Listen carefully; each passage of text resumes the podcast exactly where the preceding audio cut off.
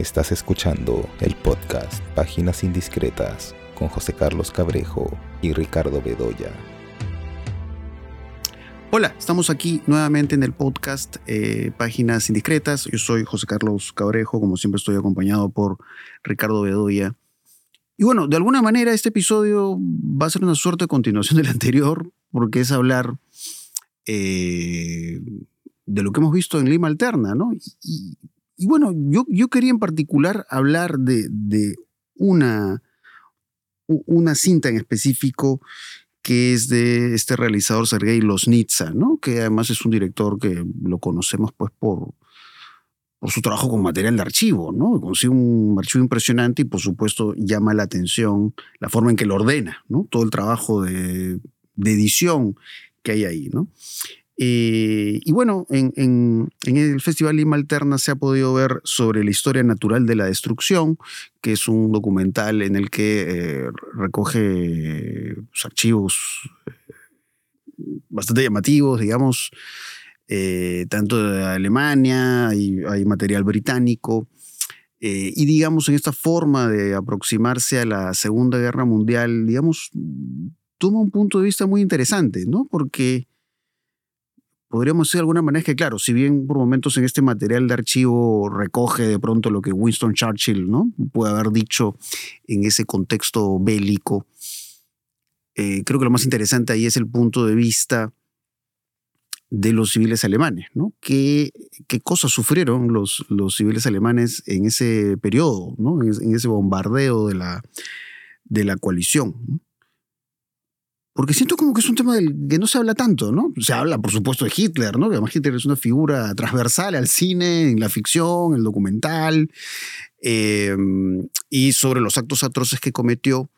Pero, digamos, me llamó la atención mucho este documental por el hecho que de alguna manera siento que es un documental que de alguna manera habla sobre las imágenes que vemos ahora, ¿no? Del, conflicto que vemos en la franja de Gaza, Israel, ¿no?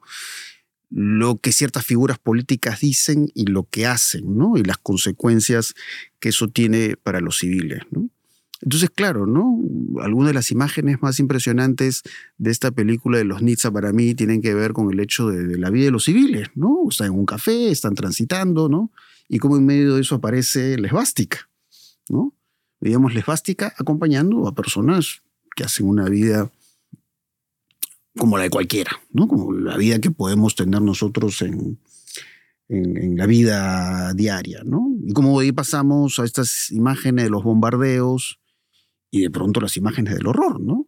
Como de alguna manera ya ver a, estas personas de su cotidianeidad, a estas imágenes de las eh, casas destruidas, las casas en medio del fuego, y las imágenes de los cadáveres, ¿no? que esos, son los momentos creo más, más chocantes de esta película de los Nizza. ¿no? Y algo que recuerdo mucho esta película de los Nizza, ¿no? Que, bueno, no sé si habrá oportunidad de verla nuevamente, no estoy seguro si tiene más fechas en Lima Alterna. Eh, Plataformas, tal vez más, más adelante, ¿no? Claro, ¿no? porque a veces a veces pasa, creo que pasó con Lima Alterna en otras oportunidades que hacen como una semana siguiente, ¿no? Que vuelven a pasar a una de estas películas, ¿no? Pero algo que me llamó la atención de esta película de los Nizza es este discurso de Winston Churchill sobre los bombardeos en, en Alemania, ¿no? Cuando dice, bueno, ya le hemos avisado a los civiles que tienen que irse, ¿no? vamos a bombardear porque hay zonas donde están construyendo armas, pero les hemos advertido, ¿no? Entonces, de alguna manera es como una película que a pesar que no tiene, digamos, una voz en off del director o de alguien que comente las imágenes, porque las imágenes hablan por sí solas, ¿no? Pero lo interesante es cómo hablan por sí solas, no solo de ese momento eh, de la historia, sino eh, del presente. Y bajo el speech también que, bueno, les hemos avisado, ¿no? Vamos a atacar, ¿no? Y hablar de, digamos, la, la huida de civiles como si fuera algo que se pueda hacer de una manera muy simple y sencilla, ¿no? Entonces creo que me parece interesante destacar, ¿no? Digamos, esta película de los Nizza como un ejemplo del valor que tiene el cine como memoria, ¿no? de, digamos, tener un registro de lo que ha pasado, ¿no? de un pasado que puede ser eh, terrible, un pasado que puede ser espeluznante, pero a la vez como esos viejos materiales tienen, em, este efecto especular, ¿no? Es como un espejo en el que podemos eh, seguir sintiéndonos reflejados ahí, ¿no? Eh, y a esto, por supuesto, no hay otros temas, ¿no? Que hemos hablado antes, ¿no? Sobre la importancia de la existencia de una ley de cine. Una ley de cine que, entre otras cosas, tiene que preocuparse también por la memoria, ¿no? Y la importancia, por ejemplo, de ver una cinemateca, ¿no? De, de cuidar, digamos, nuestros registros, nuestros archivos cinematográficos.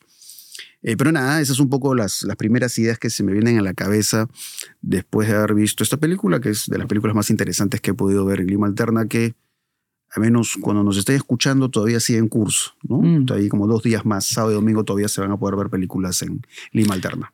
Mm. Los Nitsa, pues es un director ucraniano, además, ¿no? Es ucraniano.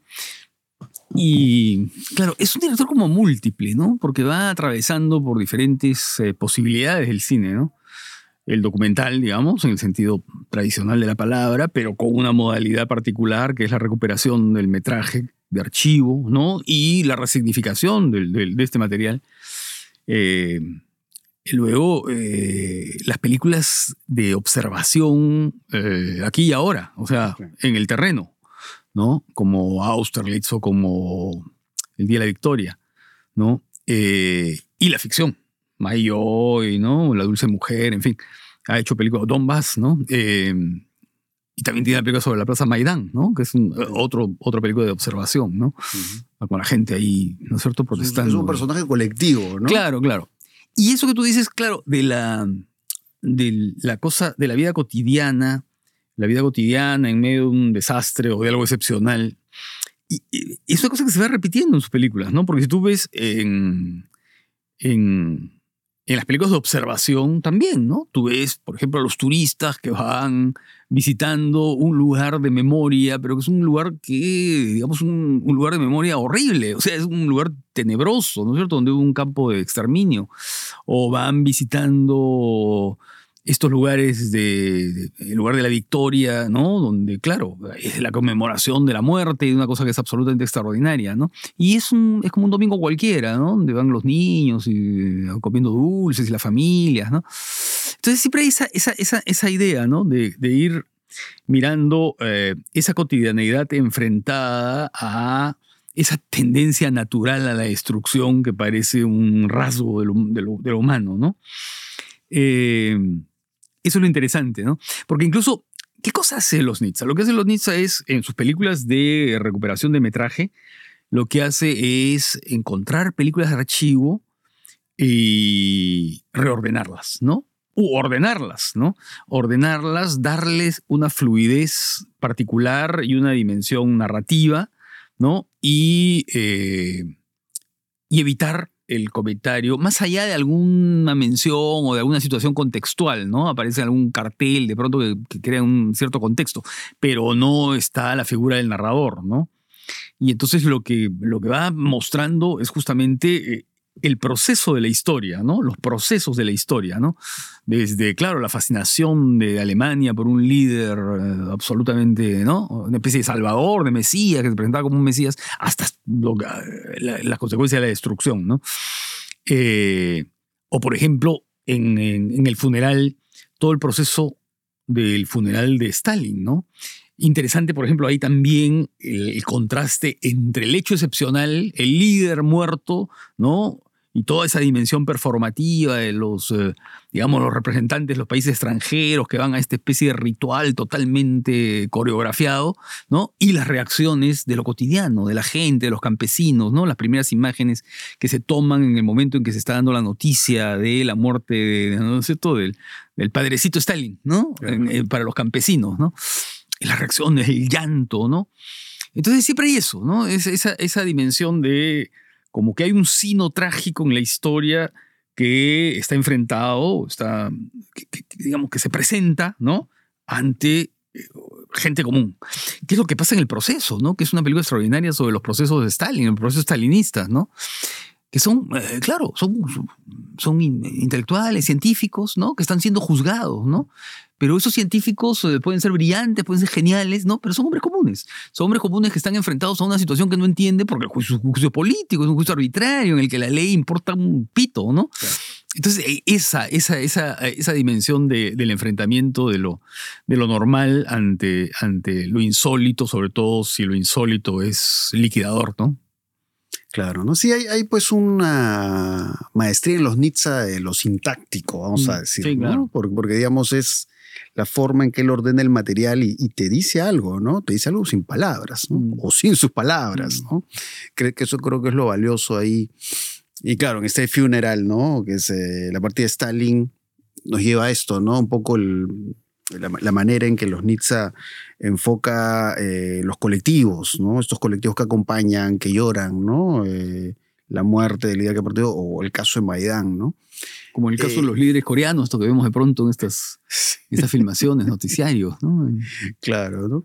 Y, y, y Maidán, siempre, siempre tengo este recuerdo de Maidán de, de que, claro, ¿no? Creo que en ningún momento hace un encuadre de un personaje solo, ¿no?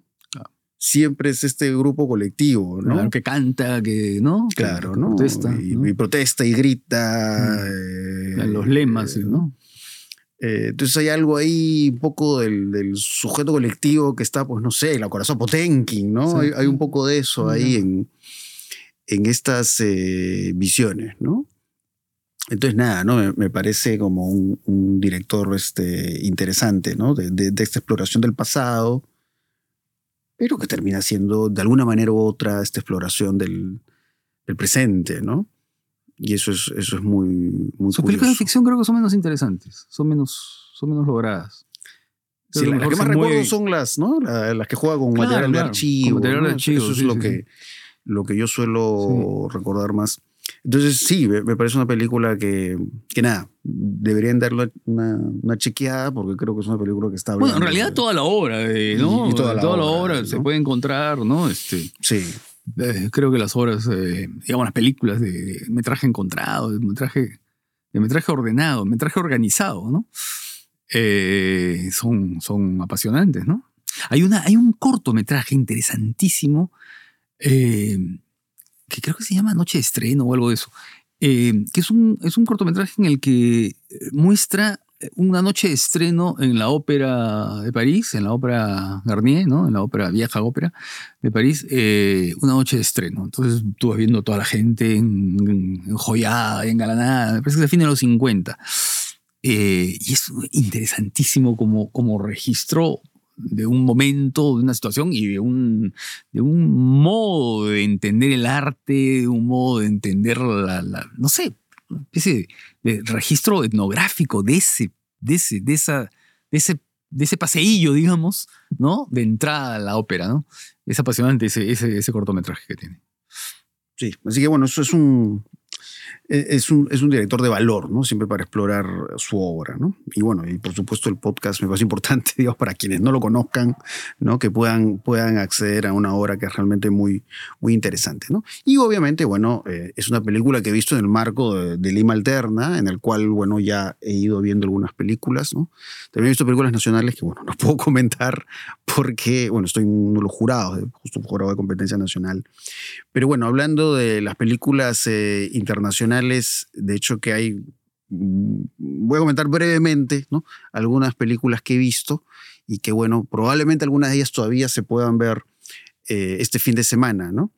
¿No? Nos están escuchando viernes y sábado y domingo todavía van a haber eh, eh, funciones de Lima Alterna, ¿no?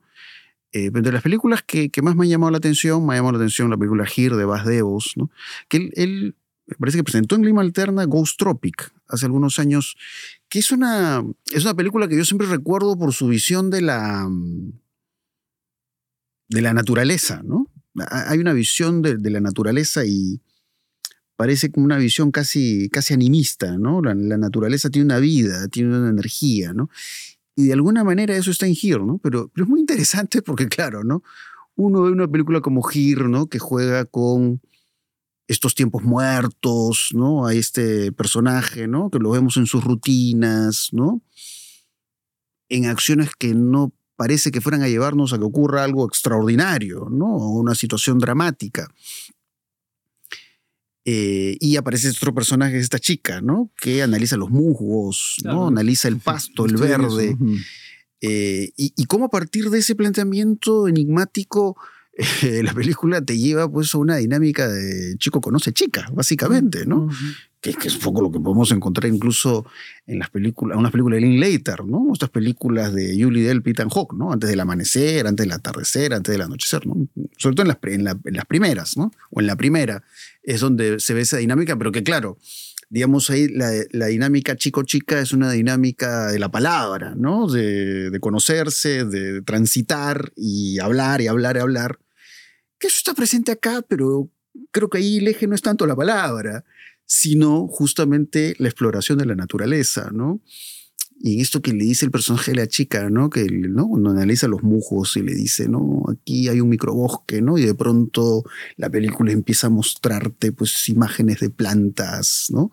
Eh, de todo esto que podemos encontrar ahí y, y esas, esas imágenes o esas visiones de la naturaleza es lo que hablan de ese vínculo, ¿no? Entonces, un poco cómo la película se basa en algo que vemos en tantas otras películas y le da la vuelta, ¿no? Le, le da otro ángulo y, y entonces sí, ¿no? De hecho me parece de las películas más eh, interesantes, ¿no? Pude ver, por ejemplo, In Our Day de Hong Sang-soo, la otra película desenfocada que es In Water. In Water. ¿no? Mm. Que bueno, vemos en las dos películas el típico mundo de Hong Sang-soo eh, sí, por supuesto, sorprendente. La película desenfoca, casi toda la película desenfocada, ¿no? Pero un poco para estas típicas meditaciones de Hong Sang-soo sobre el acto de hacer cine, ¿no? El acto creativo, ¿no? Eso es algo que recorre su obra. Eh, pero bueno, In Over Day me pareció más interesante, ¿no? Eh, ya hemos hablado antes de esto, ¿no? De Hong Sang-soo como es un director que se se, se le acusa a veces de repetir, ¿no? Eh, pero siempre hay algo ahí, hay alguna variación, hay algo nuevo que se puede encontrar en las películas de Hong Sang-soo. Eh, y en Over Day, ¿no? En uno de estos estas típicas escenas Hong Sang-soo, ¿no? De, de, diálogos en medio de la comida y en medio de tomar soyu y todo eso. ¿no? Hay, hay una escena, ¿no? La que la chica está, está grabando a un poeta, ¿no? Un chico que lo entrevista le hace preguntas, ¿no? Preguntas sobre la vida, ¿no? Sobre la poesía, eh, sobre el hecho de por qué ahora se, se, se, se lee menos poesía, eh, o, si, o, si, vale la pena seguir hablando de poesía considerando que es un acto de, de consumo reducido, ¿no? Eh, y el poeta le dice, pero tú me lees, ¿no? Sí, le dice. Bueno, entonces eso ya le da valor a mi obra, ¿no? Que una sola persona eh, lea mi obra, eso es suficiente, ¿no? Pero que claro, ¿no? Ahí, digamos, en, en medio de esto que decía, ¿no? De cómo Hong Sang-soo reflexiona sobre, sobre el cine y sobre su obra, habla de eso, ¿no? De, de, ese gusto que no necesariamente es el gusto masivo, es el gusto de blockbuster, ¿no? Y, y la necesidad de ese arte, que puede ser la poesía, pero puede ser el cine también, ¿no? Que, digamos, trabaja, digamos, con una sensibilidad que no es la sensibilidad de las mayorías, ¿no? Entonces, creo que eso es lo interesante que se puede encontrar en la obra de, de Hong Sang-soo, ¿no? De, su reflexión, digamos, sobre estos, estos tipos de expresión. un poco estoy soltando algunos títulos que me estoy acordando que he visto en Lima Alterna, que realmente tiene una programación eh, bastante rica. Me gustó mucho Samsara de Lois Patiño, que es, eh, es, un mundo que habla del budismo, de la reencarnación, el más allá, digamos, y en estos rasgos que son muy característicos en su obra, por un lado, esta dimensión eh, muy sensorial en la forma en que trabaja las imágenes de la naturaleza, de los espacios, ¿no? Y en esta dimensión que es una dimensión más eh, participativa, ¿no? Porque, digamos, hay hay un cine que podríamos entender como participativo, digamos, como pueden ser estas películas llamadas puzzle films, ¿no? estas películas rompecabezas como Mulholland Drive de David Lynch, que es un poco como hay que sentirlas o disfrutarlas en desorden y uno puede armar un rompecabezas ahí para hallar su significación, ¿no? Pero acá hay otra dimensión de lo participativo, ¿no? Porque hay un momento de Samsara que, que te invitan a cerrar los ojos, ¿no?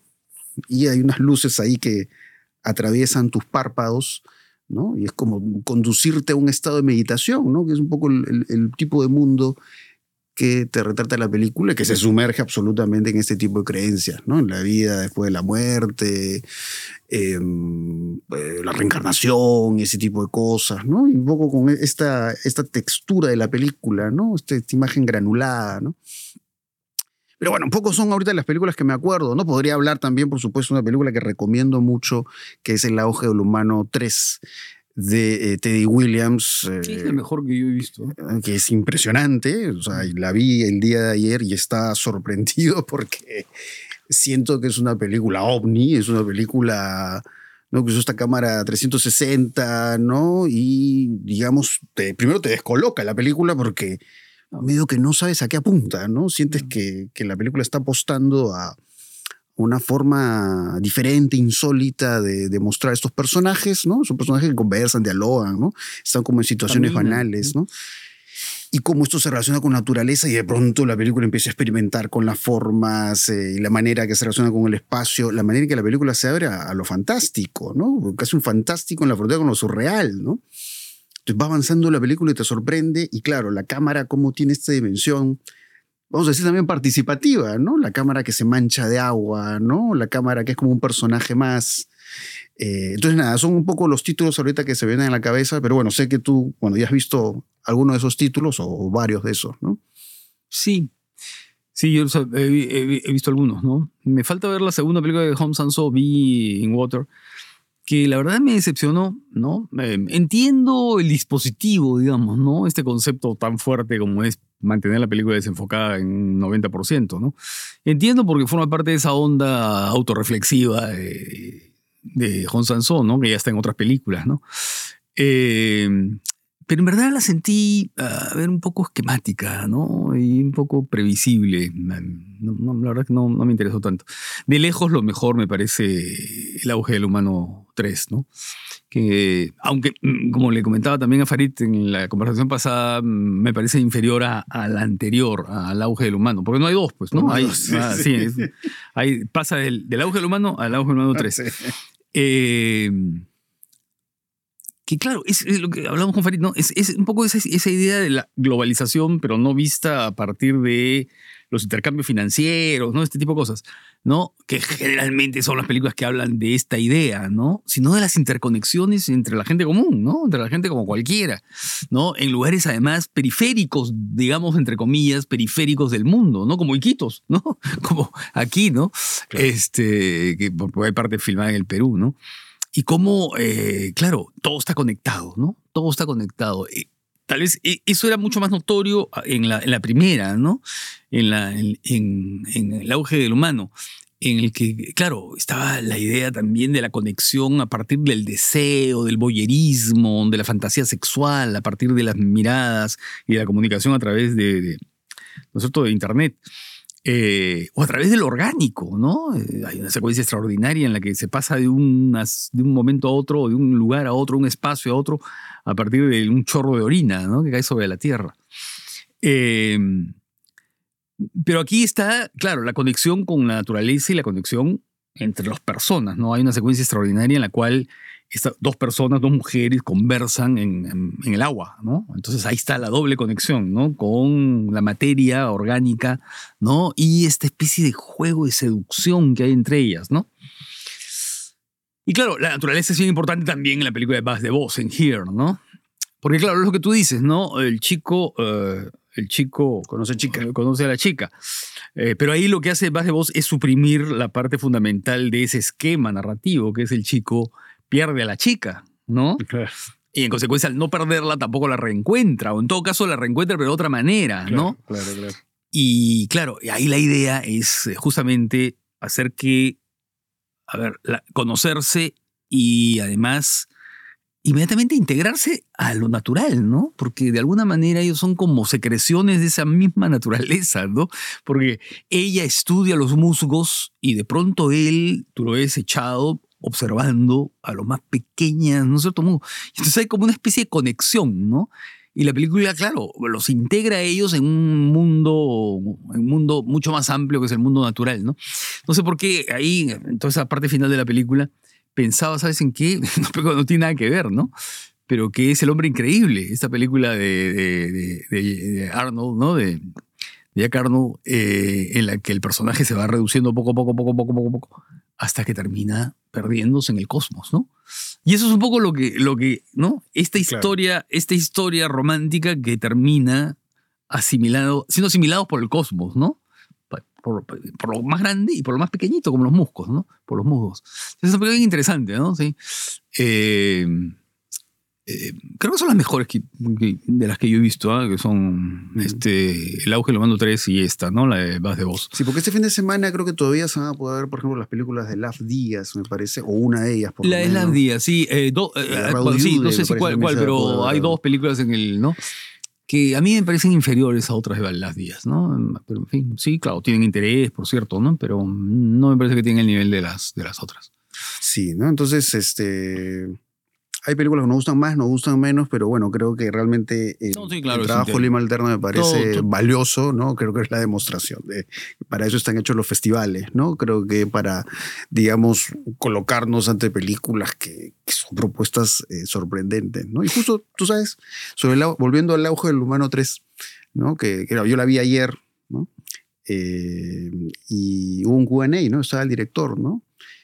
Entonces, claro, ¿no? Como, digamos, el público se hacía un mundo con respecto a sobre qué referentes cinematográficos podría haber estado trabajando la película y todo eso, o, o- o de pronto qué cosas quería decir el director, ¿no? Pero, pero- pero era fascinante, ¿no? Porque escucharlo al director, ¿no?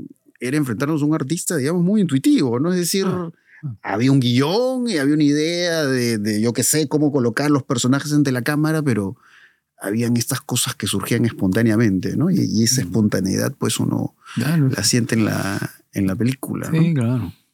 Claro. Eh, y trabajar con actores no profesionales y todo eso, ¿no? Que claro, supone un tipo de relación muy distinta con, con los cuerpos, con, con los movimientos, con todo. Además que no hablan el mismo idioma.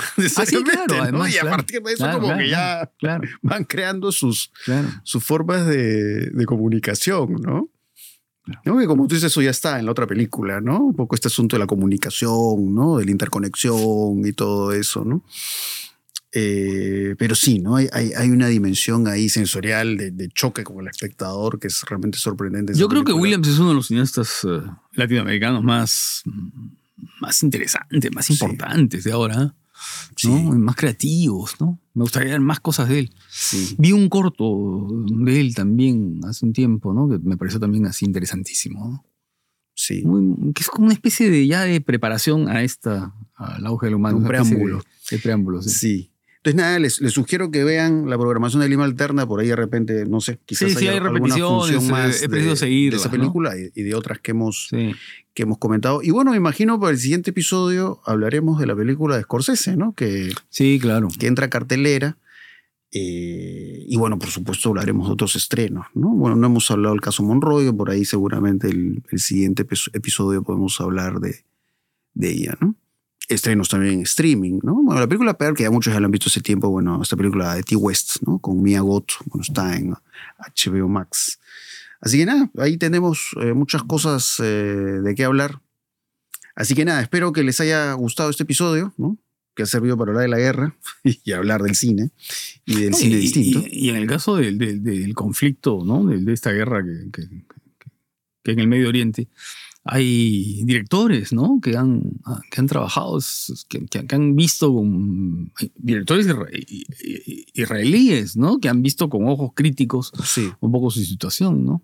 Yo pensaba, por, por supuesto, no solamente en Ari Folman, en Vals con Bashir, ¿no? También en Ami Mo- Mograhi, por ejemplo, que es una película apasionante que creo que está en movie, no estoy seguro, pero creo que está en movie, que es una película ah, que se llama Man- Manual Abreviado para una ocupación militar, en la que él va leyendo un poco las pautas de una especie de manual militar para la ocupación, para los territorios, para los territorios pues, de, de Cisjordania y de Gaza, ¿no? Ujú. Eh, y lo va haciendo con humor, ¿no? Lo va haciendo con humor, dice, cómo domesticar a este otro, ¿no? Ujú. Que tengo acá al lado y que no sé cómo manejarlo, ¿no? claro. Eh, y, y esa película, además de una ironía brutal, ¿no? Y claro, una película sobre la violencia, ¿no? Claro. O intervención ¿No? divina, ¿no? En que también hay esa cosa. Claro, es, es el palestino extrañado, ¿no? No Ujú. estoy, no, soy una patria eterno, ¿no? Puedo recorrer el mundo y siempre me voy a sentir una patria, ¿no? Porque ya tengo esta especie de identidad, ¿no? En la que no pertenezco a ningún sitio, ¿no? Y que soy un exiliado de mí mismo, de mi, de, de- de mi Claro, lugar, ¿no? ¿no? Es bien interesante el Isu Lema, porque además es una especie así de personaje, pues claro, eh, de humor impávido, ¿no? Sí. Porque claro, va, va, va, va siendo testigo de todo lo que puede pasar, ¿no? Pero lo va haciendo con un gesto absolutamente, Sí. ¿no? Sí, sí, sí, me, parece así. Hay- en esa película hay un momento formidable que está yendo en un taxi, creo que es en Nueva York, ¿no? Y el, el taxista le habla y él mudo, ¿no? Y lo único que dice soy de Jerusalén, ¿no? Es lo único que dice, Sí. ¿no? Sí, sí, sí, Eh, es, un, es un director interesantísimo. Ah, ¿no? interesantísimo, Y muy claro. original y, y ese sentido del humor, ¿no? Que me- medio un poco se conecta con, con, con esos viejos directores que han trabajado el humor también de una forma muy inteligente, ¿no? Este, Tati o Chaplin, Claro. ¿no? Hay, hay mucho de eso. Eh, Y, y- es y- sabes que estoy recordando una película que es notable y que dice, explica muy bien o crea muy bien el clima de un ah, régimen policial, ¿no? Eh, un- que es el policía, la película esta de Navat Lapid, La Pit. ¿no? Que es interesantísima, ¿no? Que es este cuerpo policial, ¿no? Eh, antiterrorista, ¿no? Eh, pero en el que ocurre algo, ¿no? Y, y los cambios que hay ahí y va creando un clima mm, de lo más interesante sobre el, sobre el vivir en Israel, ¿no? Una mirada muy crítica y muy dura, ¿no? Sí. Sí, así que bueno. eh, ya, ya habrá oportunidad de hablar, no sé, de repente un poco más en detalle de películas como esas, ¿no? Esperemos que en un contexto que no sea tan, tan terrible como el de ahora, ¿no? Como que estamos viendo en medio de, de estos atentados y bombardeos, y todo y eso, ¿no? Terrible. Así que bueno, espero, espero que hayan disfrutado mucho este episodio y ya nos estaremos escuchando en la próxima oportunidad.